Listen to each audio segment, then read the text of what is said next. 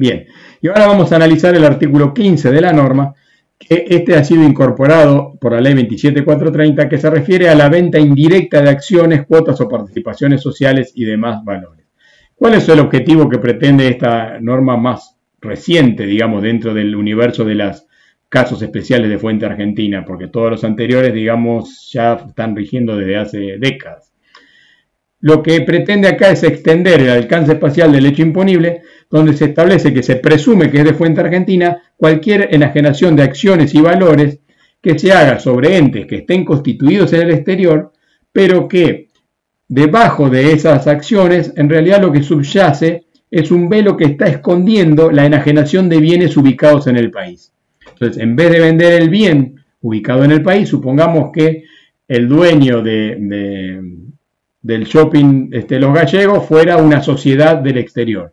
Y entonces, en vez de vender el inmueble, que sería una renta de fuente argentina, vendo las acciones que la vende esa sociedad este, extranjera y a partir de la venta de las acciones se genera la que la titularidad vía las acciones pase a otra persona. Entonces pretende extender al ámbito de aplicación del impuesto estas situaciones.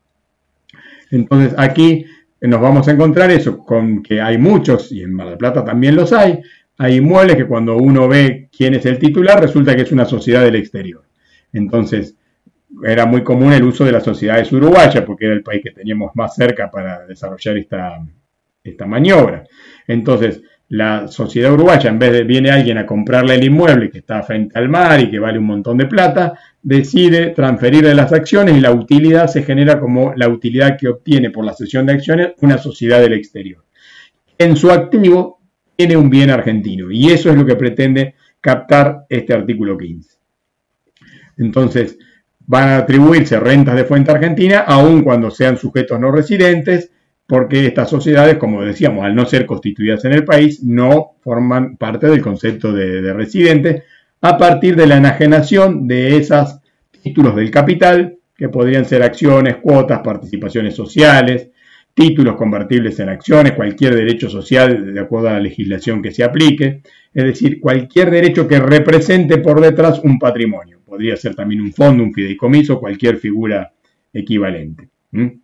Entonces, en este caso, esta sociedad constituida en el exterior, y detrás hay este, ciertas condiciones que vamos a ver ahora, se va a entender que esa ganancia igual será de fuente argentina cuando, si no se cumplen estas condiciones, en principio esto sería una renta de fuente extranjera porque es de una sociedad no constituida en el país.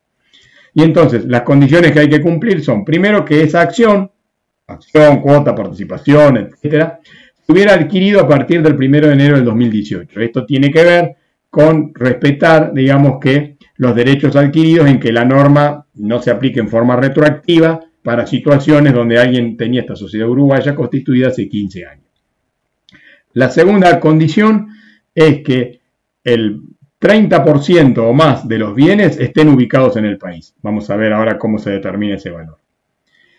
La tercera condición es decir que tienen que cumplirse todas a la vez, por eso ponemos y que además el porcentaje que se va a vender tenga de alguna de cierta significación, entendiéndose por significación que los que están vendiendo el paquete accionario de esas sociedades que tienen bienes argentinos en más de un 30%, sea una participación mayor al 10%. Y la cuarta situación es que en realidad esto no se trate de una transacción entre terceros, sino que sean sesiones dentro de un mismo conjunto económico. Si se da tal situación, no se va a extender el ámbito de aplicación del gravamen. Entonces a cada una de estas condiciones, vamos a ver la primera, es el artículo 86, inciso B de la ley, que establece que será ganancia de fuente argentina esta enajenación que se va a aplicar siempre y cuando las acciones se hayan adquirido a partir del 1 de enero del 2018 para justamente no generar efectos retroactivos. Por lo tanto, si un accionista tenía un bien en la Argentina a través de, eh, como un activo incorporado a nombre de una sociedad del exterior, y en vez de vender el bien que está ubicado aquí en Mar del Plata, decide enajenar las acciones, este resultado, hoy por hoy, aunque lo venda en el 2020, estará fuera del ámbito del impuesto. Bien, la segunda condición es, partiendo de que ya se adquirieron después de la vigencia de la ley en el 2018 y decide con posterioridad a la adquisición venderlo, tenemos que ver que el valor de mercado del ente, no el valor de libros de, la sociedad que surge de su activo contable, ese valor de mercado del ente o patrimonio del exterior al momento de la venta o en los 12 meses anteriores esté originado en, dice, acciones, derechos, cuotas o participaciones sociales, o establecimientos permanentes en el país, o cualquier otro bien situado en la República. Entonces, quiere decir que yo en mi activo tengo participaciones en sociedades, dentro del activo no corriente, de sociedades constituidas en el país. O tengo una sucursal de un establecimiento permanente en mi activo con sus bienes y, sus deudas, que es de una mm, que está radicado en el país, pero el titular es un, no residente. O cualquier otro bien como caja, banco, mercaderías, etcétera, situados en la República. O derechos sobre esos bienes.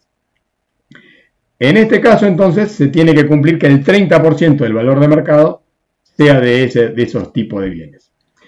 La tercera condición a cumplir, entonces, es que si se cumplió que los bienes son más del 30% argentinos, puede haber bienes extranjeros hasta el 70%, que la cesión se va a hacer de una participación, podríamos calificar como significativa. Y esa significatividad, el umbral de significatividad, está vinculado por el 10%.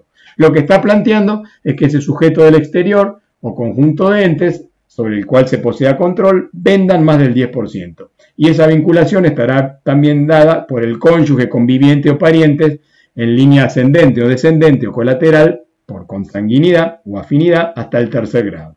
¿Esto qué quiere decir? Puede ocurrir que venda el señor A el 6% y su esposa otro 6%. Entonces cada uno individualmente no llegaron al 10%, pero vamos a sumar los porcentajes de todo este grupo de cónyuges, convivientes y parientes por consanguinidad hasta el tercer grado, y si en conjunto la venta se hace por un 10%, entonces ahí se va a calificar esta operación como alcanzada por la enajenación indirecta como de fuente argentina. Esto se va a tomar también considerando el momento de la venta o los 12 meses anteriores, porque podría ocurrir que que hagan ventas previas para tratar de salir de ese 10%, entonces si estábamos en un 12%, primero vendemos un 3% para que nos quede un 9% y luego vendemos a los 5 días el 9 restante y cada enajenación ninguna este, cumplió el 10%, por eso se mira un lapso de tiempo de 12 meses el conjunto de todas las enajenaciones y en el momento en la segunda enajenación, cuando la primera vendimos el 3%, no se habrá alcanzado el umbral, pero al llegarse a la segunda enajenación de, que cumple el 9 restante y ahí vamos a tener que quedar grabados como ganancia de fuente argentina. Se cumplen las tres condiciones. Compran después del 18. Eh, patrimonio mayor al 30% de bienes argentinos. Venta más del 10% de, todo el grupo familiar. Y, y, digamos hasta el tercer grado, extendiendo a lo que llamamos grupo familiar. Tenemos que mirar también que no sea un conjunto económico, es decir, que el adquirente no sea amigo del enajenante. En este caso, cuando el enajenante participe directa o indirectamente en el 80% del capital del adquirente, o viceversa, el adquirente en el 80% del enajenante, o cuando una o más entidades participen en el 80% en el capital de la enajenante o del adquirente durante los dos años anteriores a la enajenación. O sea, para evitar esto que dos días antes este, armemos grupos económicos para evitar la gravabilidad. este porcentaje del 80% se tenía que haber sostenido durante los dos años anteriores. Entonces, en ese caso, si una sociedad A vende acciones de la sociedad B y los dueños de A y B en el 80% son los mismos, en esta situación la enajenación, por más que se haya cumplido el 30% del capital de bienes argentinos y que lo que se vende es más del 10%, si el adquirente forma parte de un conjunto económico en estas condiciones, no va a estar considerada esta operación como de fuente argentina. Y entonces decíamos que para pasar la segunda condición, es decir, el umbral del 30%, tenemos que ponerle precio a los bienes y decíamos que será el precio de mercado. Entonces dejaremos en los valores de libros y para determinar el precio de mercado nos remitiremos a la norma del artículo 7 del decreto reglamentario que establece para otras situaciones, que es para los bienes cedidos gratuitamente, que los inmuebles y automotores se van a evaluar según una tasación de profesional habilitado. O sea, considerando el valor de plaza, vamos a tener que pedir una tasación a un corredor inmobiliario o a una agencia de auto. Para acciones y demás títulos con cotización se tomará el valor de cotización y para la sin cotización al valor patrimonial proporcional del último balance cerrado. en, el caso, en este caso anterior a la enajenación. Para la moneda extranjera se tomará el valor de cotización y para los objetos de arte, joyas y antigüedades se tendrá que hacer también una tasación especial por un este, especialista en esos temas. Los demás bienes que no están aquí enumerados, vamos, a remitirnos a la norma de bienes personales que en general utiliza el valor de costo y en algunos casos, como en el, caso de los este, inmuebles, utiliza valores, este, valores de referencia fiscales, pero tienen que ser bienes que no estén en esta lista de estos incisos, para que vayamos a remitirnos recién en forma supletoria a la ley del impuesto sobre los bienes personales. Ahora, la norma está estableciendo la cuestión para cómo evaluar los bienes en el país. Si tenemos en, en un caso una participación en fideicomisos que están componiendo el, activo de una persona jurídica del exterior, es decir, es titular de un derecho sobre fideicomiso, tendremos que evaluar las acciones recibidas como dividendo por acciones liberadas y ahí no vamos a considerar costo alguno porque no las hemos comprado, si no hemos insumido ninguna inversión. Para saber cuáles son las que vamos a vender, vamos a tomar el criterio primero entrado, primero salido, para saber cuáles serán las que están en el activo, si las liberadas o las adquiridas.